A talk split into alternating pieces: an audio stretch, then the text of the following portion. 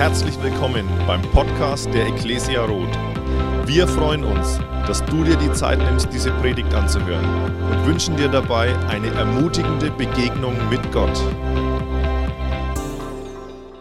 Wir sind in der Predigtserie Mose mit Gott unterwegs und ich weiß nicht, wie es dir geht, aber ich liebe die Mose-Geschichten.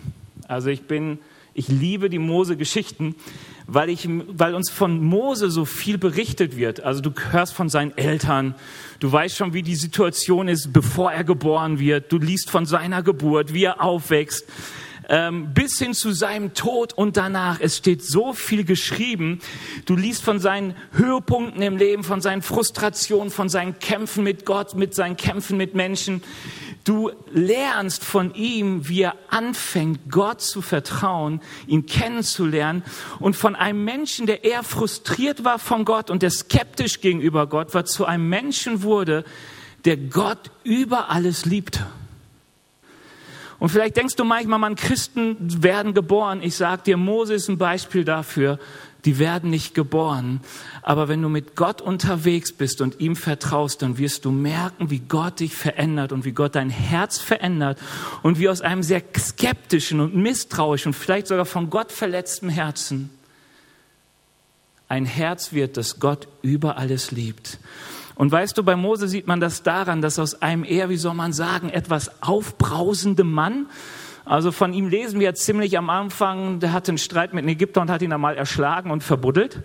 Ist dir hoffentlich noch nicht passiert, auch wenn du durchaus aufbrausend sein könntest. Aber dieser Mann, der uns so vorgestellt wird, sauer, ich erschlage einen Ägypter, dann reagieren die Leute falsch, wieder sauer, ich hau ab und so. Man, man merkt, er hat irgendwie ein bisschen zu viel Energie vielleicht gehabt.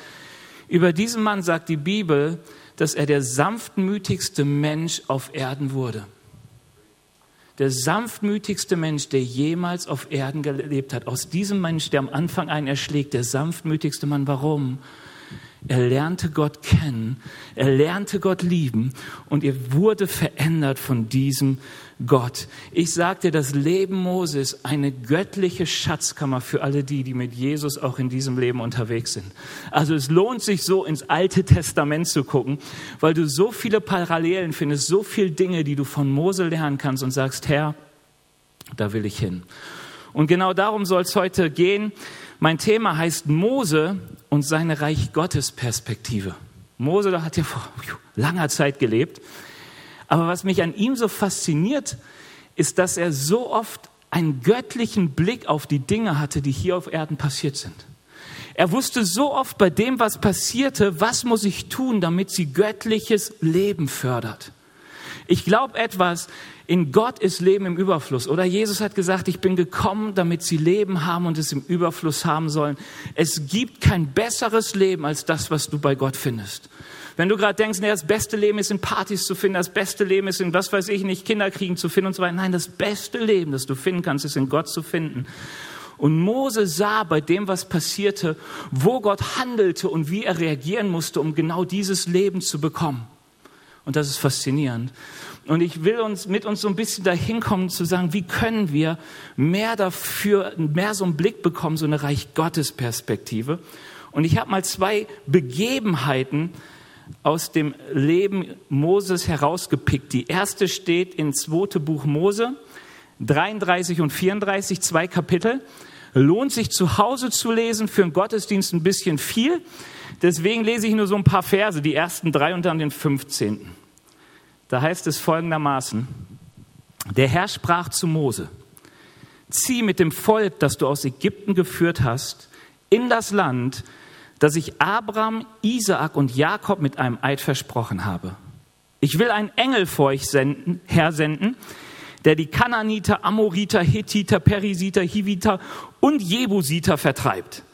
Er soll euch in ein Land bringen, in dem Milch und Honig überfließen. Ich selbst aber will nicht mit euch ziehen, denn ihr seid ein eigenwilliges Volk, sonst könnte es sein, dass ich euch unterwegs vernichte. Ein paar Verse weiter, da entgegnete Mose, wenn du nicht selbst mit uns gehst, dann führe uns nicht von hier weg. Was ist passiert? Das Volk Israel war am Berg Sinai, hat sich ein goldenes Kalb gegossen Und Gott sieht in dieser Situation, dass so viele vom Volk ihn nicht wirklich lieben, sondern ein sehr eigenwilliges, eigensinniges, stures Herz haben. Und er betrachtet die Situation und sagt, Mose, wir machen Folgendes. Ich werde das Versprechen, das ich euren Vätern und Urgroßvätern gegeben habe, erfüllen. Ich werde einen Engel hersenden, der bahnt euch den Weg, der macht den Weg frei und ihr werdet wunderbar in das verheißene Land einziehen. Es wird euch gut gehen. Ihr werdet Milch und Honig essen. Ihr werdet die dicksten Weintrauben ever ernten. Ihr werdet in tollen Palästen wohnen, die ihr euch selbst nicht gebaut habt. Alles wird super sein. Nur eines geht nicht. Ich kann dafür nicht mit in eurer Mitte ziehen. Weil ich bin ein heiliger Gott und ich habe eine Sehnsucht nach Menschen, die mich lieben. Und ich sehe hier so viele, die es nicht tun. Es könnte passieren, wenn ich wirklich in eurer Mitte bin und gegenwärtig bin dass ich euch auf den Weg ins verheißene Land vernichten werde. Mose hört sich das an und du siehst dann zwei Kapitel lang, wie Mose mit Gott darum ringt, dass Gott doch bitte in ihrer Mitte mitzieht. Koste es, was es wolle. Wir kennen das ganze Buch und wir wissen, dass die Geschichte so ausgeht, dass all die erwachsenen Männer zu diesem Zeitpunkt, bis auf Josua und Kaleb, auf den Weg ins verheißene Land vernichtet werden. Du wirst die Bücher Mose nicht richtig gut verstehen und du wirst ein komisches Bild von Gott bekommen, wenn du diese Geschichte überliest. Weil Gott hat gesagt, ich bin gnädig und ich sehe ein Volk, das ich vernichten müsste, wenn ich nahe bin, also gehe ich weit weg. Also, dass die Gottesnähe manchmal sehr fern von ist, ist Gnade und Gericht zugleich. Dass wir manchmal denken, wo ist Gott, liegt daran, dass Gott einfach weit weg ist, weil er sagte, wäre ich nah dran, dann würde es euch nicht gut ergehen. Wenn du dich manchmal überlegst, warum gibt es selbst im Neuen Testament komische Gewaltszenen Gottes, weil Gott nah dran war. Und er sagt an dieser Stelle, bevor ich euch alle vernichte, dann gehe ich lieber weit weg. Und Mose lädt ihn ein und Gott sagt, okay Mose, wenn du es unbedingt willst, ich ziehe mit euch in eurer Mitte. Und das Ergebnis ist, von den erwachsenen Männern damals, wo Mose dieses Gebet sprechen, kommen zwei ins verheißene Land. Mose selbst wird von Gott gerichtet und gesagt, Mose, sorry, du wirst an den Grenzen sterben, aber dein Fuß wird das Land nie betreten. Das ist das Ergebnis. Und du guckst auf diese Geschichte und du fängst an, die zu bewerten. Also ich gucke mir sie an und ich denke, sag mal, Mose, war das gut, was du hier gebetet hast? War das gut? Und ich glaube, du kommst auf unterschiedliche Ergebnisse, je nachdem, wie du die Geschichte betrachtest. Wenn du versuchst, mit deiner menschlichen Brille das Handeln Gottes zu verstehen, dann wirst du sagen, Mose, du warst richtig, richtig dumm. Du warst richtig dumm. Mann, Mose, überleg mal, wir hätten mit unseren Kindern und Enkelkindern fett gutes Leben feiern können im verheißenen Land. Wir wären nicht 40 Jahre, sondern vielleicht ein halbes Jahr durch die Wüste gewandert. Alles wäre gut gewesen, kein Feuer vom Himmel, keine Schlangen, die irgendwelche Leute beißen. Alles so gut, wir hätten so ein gutes Leben gehabt. Mose, hättest du nicht einfach auf Gott hören können? Wir sehen in der Bibel, dass Mose nicht von seiner menschlichen Brille Gott versuchte zu betrachten, sondern dass er von der Brille Gottes versuchte, das irdische Leben zu betrachten. Im Mose lebte der Himmel und aus dem Himmel betrachtete er es anders. Aus Moses Perspektive hat es sich voll gelohnt. Weil Mose von Anfang sagte, Gott, ich sterb lieber in der Wüste, als auf deine Gegenwart und die Gemeinschaft mit dir auch nur ein bisschen zu verzichten. Ich sterbe lieber in der Wüste, zu verzichten. Warum? Weil Mose hat etwas gemerkt. Das Einzige, was dir hier auf der Erde erlebbar ist von dem ewigen Leben, das Gott dir gibt, ist die Gegenwart Gottes. Das Einzige, was von der Ewigkeit in unserer Diesseits und unserer Vergänglichkeit hineinscheint, ist die Gegenwart Gottes. Und nichts brauchst du mehr, nichts ist Lebensspender, nichts ist genialer als die Gegenwart Gottes. Und Mose wusste, es ist besser in der Wüste zu sterben, als auf die Gegenwart Gottes zu verzichten. Und es ist interessant, dass Gott selbst die Wahl lässt. Er sagt dem Volk, ihr könnt wählen, ich bin großzügiger Gott, ich gehe weg und ihr habt den Erfolg. Oder ich komme mit euch, aber euer Leben ist in Gefahr. Das, das irdische Glück steht in Gefahr. Und weißt du, Mose wird in Hebräer 11 als Glaubensheld bezeichnet, genau wie Abraham, wie Jakob, wie Isaac, wie so ein paar Leute mehr. Und die Bibel sagt, was, was sie getrieben hat, was sie dazu gebracht hat, dass sie Glaubenshelden waren. Sie hatten nämlich eine himmlische Perspektive auf das irdische Leben. Die Bibel sagt uns, kann man nachlesen in 11, Vers 13 und folgende, dass ihr Himmel, ihr Herz erfüllt war von einer Perspektive des Himmels, dass sie auf der Suche waren nach einer Stadt, die von Gott gebaut war, dass sie auf der Suche waren nach einem Reich Gottes. Und die Bibel sagt etwas, sie hielten die Verheißung Gottes in den Händen. Sie haben die Verheißung von Gott bekommen. Ihr werdet sie sehen. Und dann steht da, aber keiner von Gott, keiner von ihnen bekam sie. Wenn du manchmal denkst, ja, Gott hat es verheißen, er wird es machen, stimmt. Aber es stimmt auch, dass hier ganz viele Männer Gottes waren und Frauen Gottes, die die Verheißung gesehen haben und zu Lebzeiten nicht empfangen haben. Sie von ferne sahen und sie begrüßten. Und ich sage dir, das ist bei uns genauso. Der Himmel muss in deinem Herzen sein. Du siehst ihn von ferne und du sehnst dich nach der Gerechtigkeit und Gegenwart Gottes. Aber die Erfüllung kommt erst nach unserem Tod. Wir haben die Verheißung und wir sehen sie von ferne und wir wollen sie ergreifen. Und die Frage ist, wie geht's unserem Herzen? Lebt in unserem Herzen diese Welt und wir blicken von dem auf Gott, wie das Volk Gottes in der Wüste es tat, oder ist es wie bei Mose, wo der Himmel im Herz war und er betrachtete vom Himmel das irdische Handeln?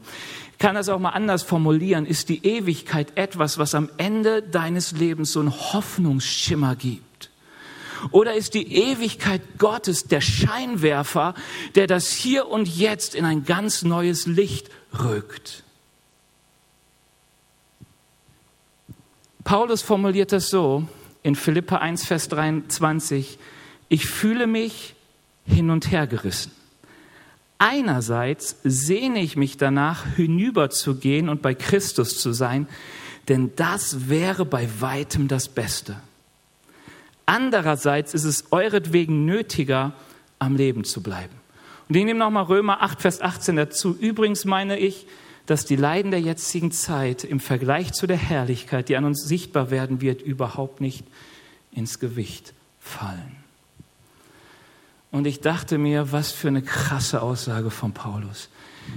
Ich, über, ich überlege mir, könnte ich das jetzt zu Peter gehen und sagen, Peter, das Coolste, was mir heute passieren kann, ist zu sterben und bei Jesus zu sein. Es gibt nichts Besseres.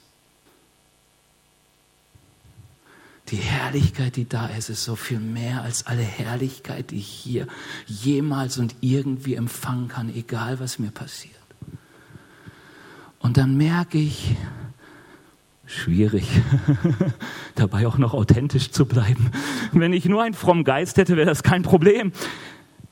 Aber weißt du, warum Paulus uns das hier schreibt? Weil er sagt, nach diesem Herzen sehnt sich Gott. Das war das Herz, das in Mose war. Der Herzenszustand Mose war, ich bin mir so sicher, nichts ist herrlicher als die Gegenwart Gottes. Es kann mir nichts Besseres passieren, als heute noch zu Gott zu gehen. Und ich frage mal so, habe ich Lust heute zu sterben, weil es nichts Besseres gibt, als bei Christus zu sein? Der Grund ist wichtig, nicht weil du lebensmüde bist, weil du keinen Bock mehr hast, weil dir irgendjemand auf die Füße getreten ist, nein, sondern einzig allein, weil du sagst, es gibt nichts Besseres, als die Herrlichkeit Gottes zu erleben. Und wisst ihr, das ist eine Frage an meinem Herzen. Um was Gott Tag für Tag ringt, ist mein Herz, was er sagt, Benny, was ich mir wünsche, ist, dass du mich von Herzen liebst mit all deiner Kraft, mit deiner ganzen Seele. Bitte, ich wünsche mir, dass du mich liebst. Glauben heißt, mit seinem Herzen zu ringen und zu fragen, bin ich wie das Volk Israel unterwegs und wünsche mir nur eins, dass ich ein gutes Leben habe? Oder bin ich wie Mose, der sich nur eines wünscht, die Gegenwart Gottes? Und Leute, ich sage euch, ich fand die Corona-Zeit eine Zeit, die ist ja noch immer ein bisschen der Offenbarung um unser mancher christliches Herz. Weil Todesangst habe ich viel zu oft gesehen. Und Paulus sagt etwas, Tod, wo ist dein Sieg? Tod, wo ist dein Stachel? Warum? Weil der Tod ist besiegt, denn die Herrlichkeit Gottes, die mich erwartet, ist besser als alles andere, was ich überhaupt empfangen kann. Tod ist kein Verlust, Tod ist der Sieg. Und Leute, wenn unser Herz davon erfüllt wäre, wie anders wäre unsere Perspektive auf das Leben. Wenn plötzlich jemand zu früh stirbt, müssten wir doch sagen, sag mal Herr, warum lässt du mich zurück? Wieso darf der schon in die Herrlichkeit gehen? Ist doch so, oder? Wenn du vorm Kino warten musst, weil der Saal voll ist, denkst du, wieso durfte der schon rein? Aber wir bewerten das oft so anders. Warum? Weil wir schauen von der Erde auf den Himmel und wir sehen irgendeinen Nebel und wir können uns nicht vorstellen, dass die Herrlichkeit Gottes so viel besser ist. Der Himmel wohnt nicht so so stark in unserem Herzen, wie es bei Mose und den anderen der Fall war. Vielleicht ist es bei dir so, aber ich merke bei mir, da ist ein Kampf. So oft sind die Dinge, die ich hier auf der Welt und in dieser Welt erwarte und mir wünsche, so tief in meinem Herzen verwurzelt, dass die Herrlichkeit Gottes, dass der Himmel so wenig Raum hat. Ist dir die Erde näher als der Himmel oder umgekehrt? Woran hat man das bei Mose gemerkt? Und wie hat Mose sich den Himmel in sein Herz geholt? Was ich bei ihm so schätze, ist, als Gott ihm begegnet und als Gott sagt, Mose, ich kann hier im Lager nicht bleiben. Hier sind so viele Menschen, die sind nur eigensinnig. Da hat Mose etwas getan. Er nahm ein Zelt und schlug es außerhalb des Lagers auf. Und es nannte sich Zelt der Begegnung. Weil Mose eines am Herzen hatte. Er sagt, ich will mit der Gegenwart Gottes gehen. Mir ist es so wichtig, die Gemeinschaft mit Gott zu haben. Das bringt den Himmel in mein Herz. Der darf mich nicht verlassen. Mose hatte ein Ziel, Mose hatte eine Sehnsucht mehr vom Herrn. Lies mal Kapitel 33, 34, wie Mose damit ringt, Herr, ich will dich sehen. Und die Bibel sagt uns, dass die Gegenwart Gottes das Angesicht Mose zum Leuchten brachte. Und im Neuen Testament wird das interpretiert, da heißt es, Mose verbarg sein Gesicht und er sagt, er verbarg es, weil man immer wieder sah, wenn Mose die Herrlichkeit Gottes verließ, wie die Herrlichkeit, die Prägung Gottes abnahm in seinem Leben. Und weißt du, was die Sehnsucht Moses war? Immer der Gegenwart Gottes hinterher. Immer der Gegenwart Gottes hinterher. Ich will Gemeinschaft mit Gott. Ich will, dass der Himmel in meinem Herzen wohnt. Zelt der Begegnung. Und ich frage mal so an uns, wann merkst du, dass Gott fern ist in deinem Leben? Die Israeliten, das Volk, hat es meistens dann gemerkt, wenn es ihnen nicht gut ging. Wenn das Fleisch fehlte, Tzatziki nicht auf dem Teller war, wenn, wenn, wenn die Wüstenwanderung sehr beschwerlich wurde, wenn mal irgendwie wieder jemand starb und das, das Schuhwerk drückte und so weiter, man zu lange brauchte für die Reise, Papa, wann sind wir endlich da und so, dann fragte man immer, sag mal Gott, wo bist du? Mose merkte es immer, wenn die Herrlichkeit, die Gegenwart Gottes abnahm in seinem Leben. Und das Volk Israel versuchte immer Gott nutzbar zu machen dafür, dass er sie segnete mit all den irdischen Segnungen. Mose war nur eins wichtig, Herr, ich will deine Gegenwart nie vermissen und verpassen. Was ist dir näher, die Erde oder der Himmel? Bist du bereit, für Gottes Gegenwart alles aufzusuchen? Ist die, die Sehnsucht deines Herzens, teilzuhaben und Gemeinschaft zu haben mit Gott. Und du wirst dich fragen, geht nicht beides? Ich habe mich das gefragt, geht doch beides. Cooles Leben und auch Gegenwart Gottes. Und das stimmt äußerlich, es stimmt nicht innerlich. Wer sein Leben gewinnt, der wird es verlieren. Und wer mein, sein Leben verliert um meinetwillen, der wird es gewinnen. Warum? Wenn in deinem Herzen ist, eigentlich will ich, dass ich ein schönes Leben habe, meine Enkel und Urenkelkinder sehe, dabei schön in meinem Schaukelstuhl, auf meiner Veranda, in meinem, meiner Villa wohne und so weiter, dann wirst du etwas erleben. Die Gegenwart wird, Gottes wird dein Leben verlassen und du merkst es nicht. Du gehörst vielleicht zu dem Volk, das ins verheißene Land kommt, ohne dass du gemerkt hast, dass die Gemeinschaft Gottes gar nicht mehr mit dir ist.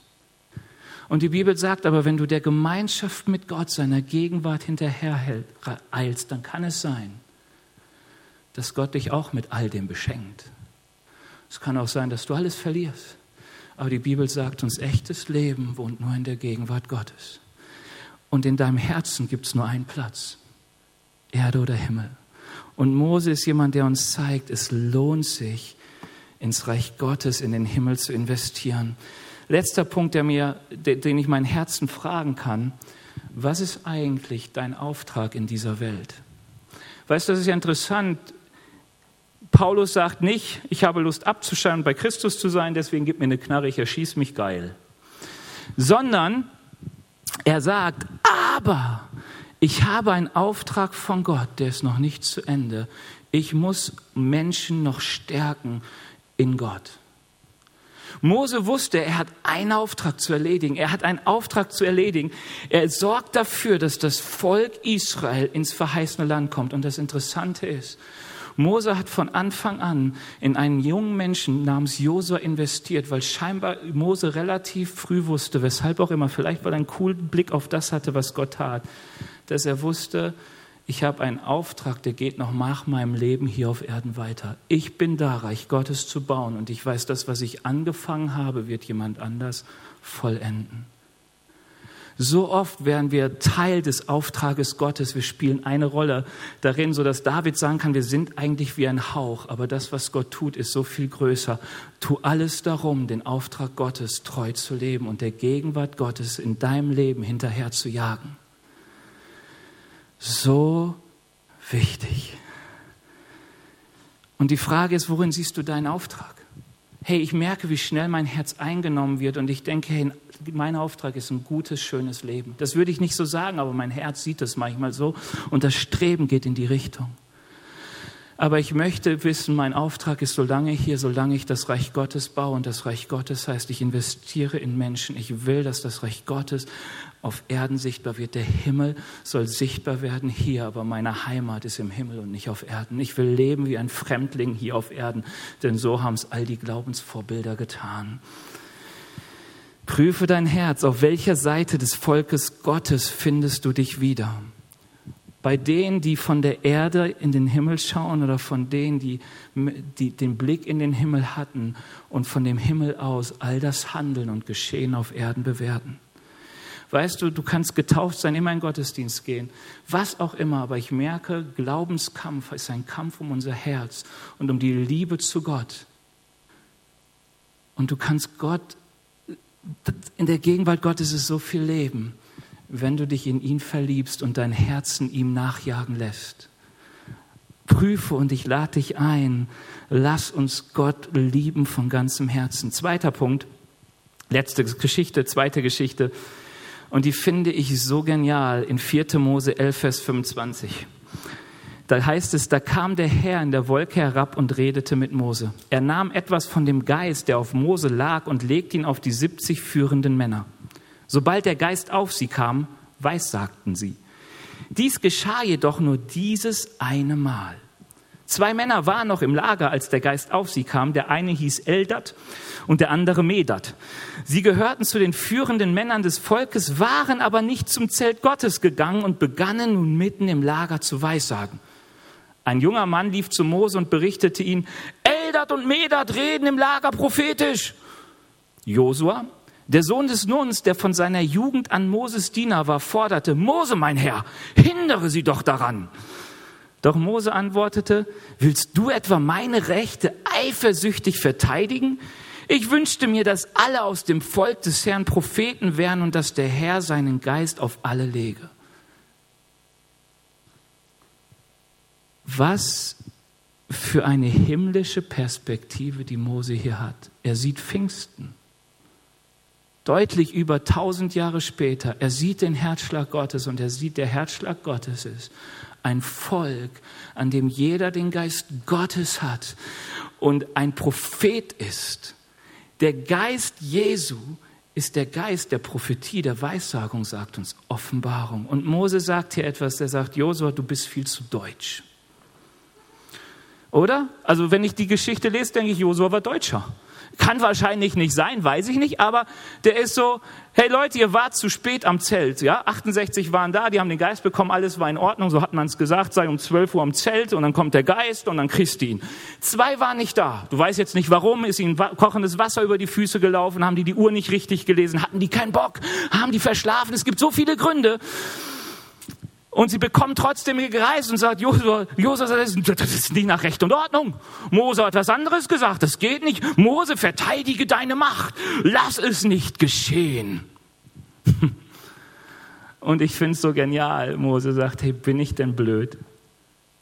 Es ist doch viel wichtiger, dass Gott in Kontrolle ist und nicht ich.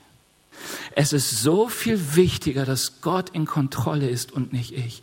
Und ich merke etwas, wenn ich den Heiligen Geist und sein Wirken in der Bibel betrachte. Er löst immer Widersprüche aus. Er löst immer Widersprüche aus. Warum? Weil er bringt das Reich Gottes in unsere irdische, vergängliche Welt und das muss Anstoß bringen. Und das Interessante ist, wie auch schon hier, ist der größte Anstoß oft im Volk Gottes. Warum? Weil im Volk Gottes sind die einen, deren Herz hängt an Gott und ihre einzige Sehnsucht ist, dass das, was sie im Himmel sehen, auch auf Erden geschieht. Herr, was du tust im Himmel, das geschehe auch auf Erden. Und dann gibt es die anderen, die sagen, mein größter Wunsch ist eigentlich, dass Gott mich segnet und mich ins verheißene Land bringt.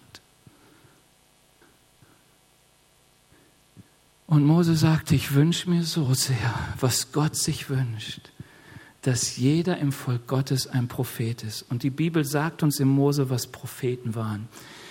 Denn Gott sagt Mose mal, du sollst dem Pharao ein Gott sein und Aaron soll dein Prophet sein. Was heißt das? Mose empfing die Sachen, die für, für Pharao wichtig waren. Also er konnte empfangen, hey, Mose, du haust gleich mit dem Stab da drauf und dann gibt es irgendwie Blut im Nil und ist nicht so schön. So, dann kam Aaron und Aaron hat das dem Pharao gesagt. Mose war immer still. Aber Aaron brachte die Wirklichkeit Gottes in die Wirklichkeit auf dieser Erde. Er war ein Prophet. Und wenn der Geist auf uns kommt und wir Propheten sein sollen und wir sollen Propheten sein, jeder von uns, wer ergriffen ist vom Geist Gottes, der ist ein Prophet. Warum? Ein Prophet schaut in den Himmel und hat nur eine Sehnsucht, dass das, was bei Gott ist, hier auf Erden geschieht. Er bringt die Wirklichkeit Gottes in die Realität dieser Welt. Das, was noch nicht ist, soll geschehen, weil ich hineinschaue in den Himmel und es bringe auf die Erde.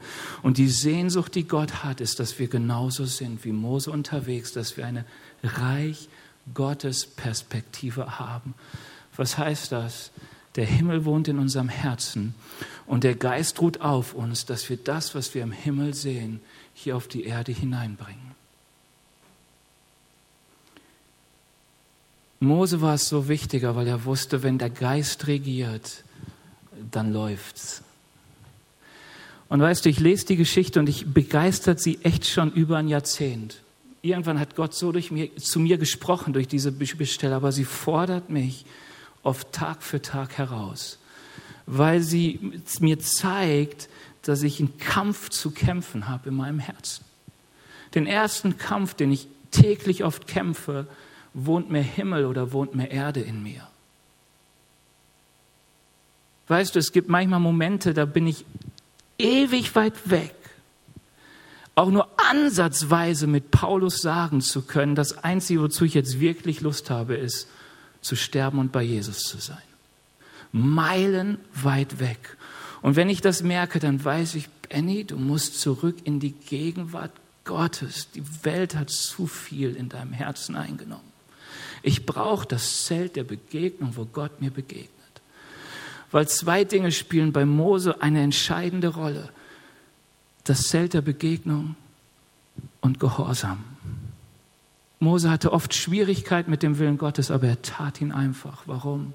Weil er war ein Prophet. Er sagte, ich will das, was ich im Himmel sehe, auf Erden verwirklicht sehen. Ich weiß nicht, wie das funktioniert. Ich habe keine Ahnung, wie Gott die ganzen Fleischmassen zu dem Volk bringt aber ich werde aussprechen, was ich als Wirklichkeit im Himmel gesehen habe, auch wenn ich noch nichts auf Erden davon wahrnehme.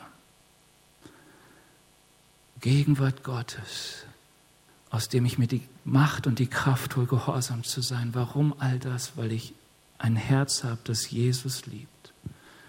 Und ich bin so froh, dass Jesus geduldig ist und mit uns nicht nur 40 Jahre durch diese Welt geht, Tag für Tag, manchmal 100 Jahre und nur eines vorhat, unser Herz ganz zu gewinnen für ihn, weil das Einzige, was wirklich zählt, ist die Gemeinschaft mit Gott.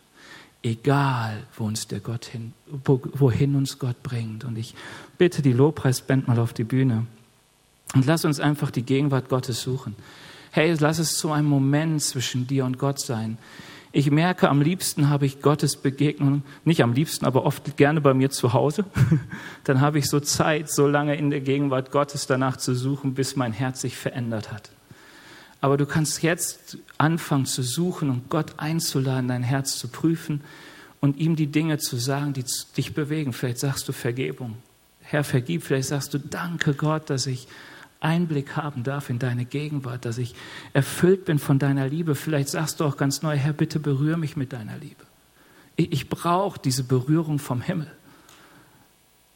Ich brauche, mein Herz ist so voll mit anderen Dingen, so viel Sorgen, so viel Ängste. Herr, fasziniere mich neu von dem, was bei dir ist. Herr Jesus, ich danke dir, dass du heute hier bist, dass du mit uns bist und dass wir nicht uns vorstellen können, wie großzügig, wie gut, wie gnädig, wie liebend du zu uns bist. Herr, aber ich weiß, dass du dir wünschst, dass unsere Herzen dich zurücklieben. Herr Jesus, du wünschst dir, dass wir so, so echt schon mit dem Herzen im Himmel wohnen und ähm, deine Realität hier in die Gegenwart bringen. Herr Jesus, dass wir für dich leben. Herr Jesus, dass es ein Herzensanliegen ist, dass es ein, ein Brennen ist, ein Feuer in uns. Ich danke dir, dass du uns Mose als Vorbild gesetzt hast, dass wir so viel von ihm lesen dürfen. Und ich bete dich, dass du uns hineinnimmst, mehr und mehr in die Gegenwart von dir. Dass wir geführt und geleitet sind von dir. Herr, tauf uns mit deinem Geist. Herr, zieh uns in deine Gegenwart dir nach. Heiliger Geist, ich bitte dich, dass du uns jetzt berührst und dass du uns hineinnimmst zu dir, dass du Worte des Lebens jetzt zu uns in unser Herz sprichst. Herr Jesus, dass niemand größer wird als du.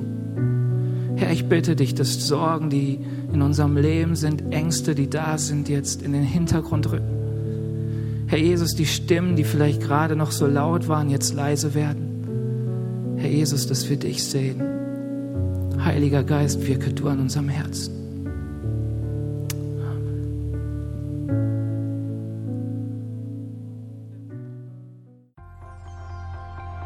Wir hoffen, dass dir diese Predigt gefallen hat und dich in deinem Leben mit Gott stärkt. Außerdem wollen wir dich gerne besser kennenlernen. Dazu bist du herzlich eingeladen, unsere Sonntagsgottesdienste um 10 und 17 Uhr zu besuchen. Schau doch mal auf www.ecclesia-rot.de vorbei oder auf den sozialen Medien unter Ecclesia Rot. Wir freuen uns auf dich.